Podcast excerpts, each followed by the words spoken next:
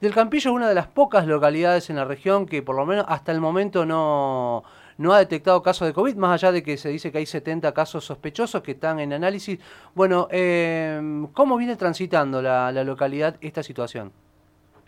Bueno, la verdad que mm, estamos preocupados porque la zona está complicada, pero bueno, ayer hemos festejado que Río Cuarto vuelva a fase 1, porque nosotros dependemos mucho de Río Cuarto, y si Río Cuarto seguía abierto, este, bueno, sabemos que la manera de que se propaga el virus es así,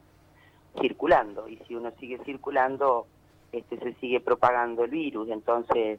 eh, nuestro centro de asistencia Río Cuarto y, estamos preocupadísimos por este tema porque, bueno, nosotros somos una localidad chica, una localidad que tiene mm, este, muchos habitantes de alta edad, personas de riesgos y somos derivados, vamos a tener que ser derivados a la localidad de Río Cuarto y bueno, Río Cuarto está como está. Entonces, ayer hemos festejado que Río Cuarto vuelva a fase 1 nosotros por ahora estamos libres de virus, tenemos sí varias personas aisladas por contactos de contactos,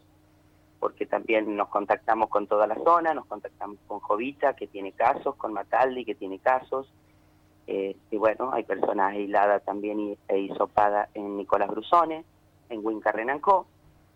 y bueno, ahí vamos, este, hemos restringido todas las entradas, estamos herméticamente cerrados, y, testeando en los puestos de control con el test este, rápido. Esto nos permite a nosotros este,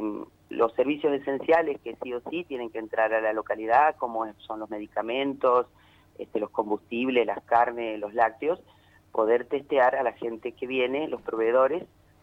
y que son aquellos que tienen que entrar sí o sí porque el resto queda fuera de la localidad. Ana, buenos días. Una de las eh, situaciones que más ha complicado eh, esto, la, propagación del virus o que ha permitido la propagación del virus entre localidades que tienen mucho contacto entre sí es eh, las reuniones de jóvenes entre localidades. ¿Cómo lo han manejado ustedes a esta situación?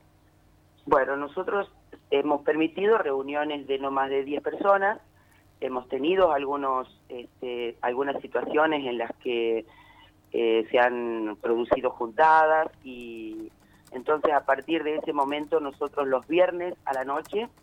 a partir de las 21 horas, los viernes, sábados y domingos, no entra nadie de ninguna localidad. Este, de esta manera nosotros podemos juntarnos en la localidad, no más de 10 personas, y, bueno, tendríamos controlado el razonamiento de decir, bueno, si nosotros no tenemos virus en la localidad y surgiera algún caso, podemos saber los contactos estrechos de esa juntada. Pero si nosotros dejamos abiertos los fines de semana, acá venían este, eh, chicos, adolescentes, adultos de distintas localidades, entonces nunca sabremos cuáles son los contactos, ni cómo se contagiaron, ni cuál será el caso cero tomamos esa medida, nos dio resultados, nos está dando resultados y, bueno, y así estamos. Intendenta Sanoto, ¿el sistema de salud de la localidad del Campillo está preparado para afrontar los casos de COVID-19? Bueno, sí, la verdad que sí, nos hemos equipado todo este tiempo. Nosotros arrancamos el 20 de marzo y mm, a partir de allí este, pudimos adquirir una ambulancia con con las donaciones de todos los productores agropecuarios y de todos los comerciantes de la localidad. Tenemos una ambulancia de alta complejidad, bien equipada como para hacer una derivación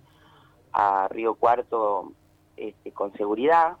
Después hemos adquirido equipamiento para, para las enfermeras, para los médicos. Hemos realizado capacitaciones este, junto con los bomberos. Así que nosotros estamos equipados y estamos preparados y bueno, lo que queremos es que no entre el virus.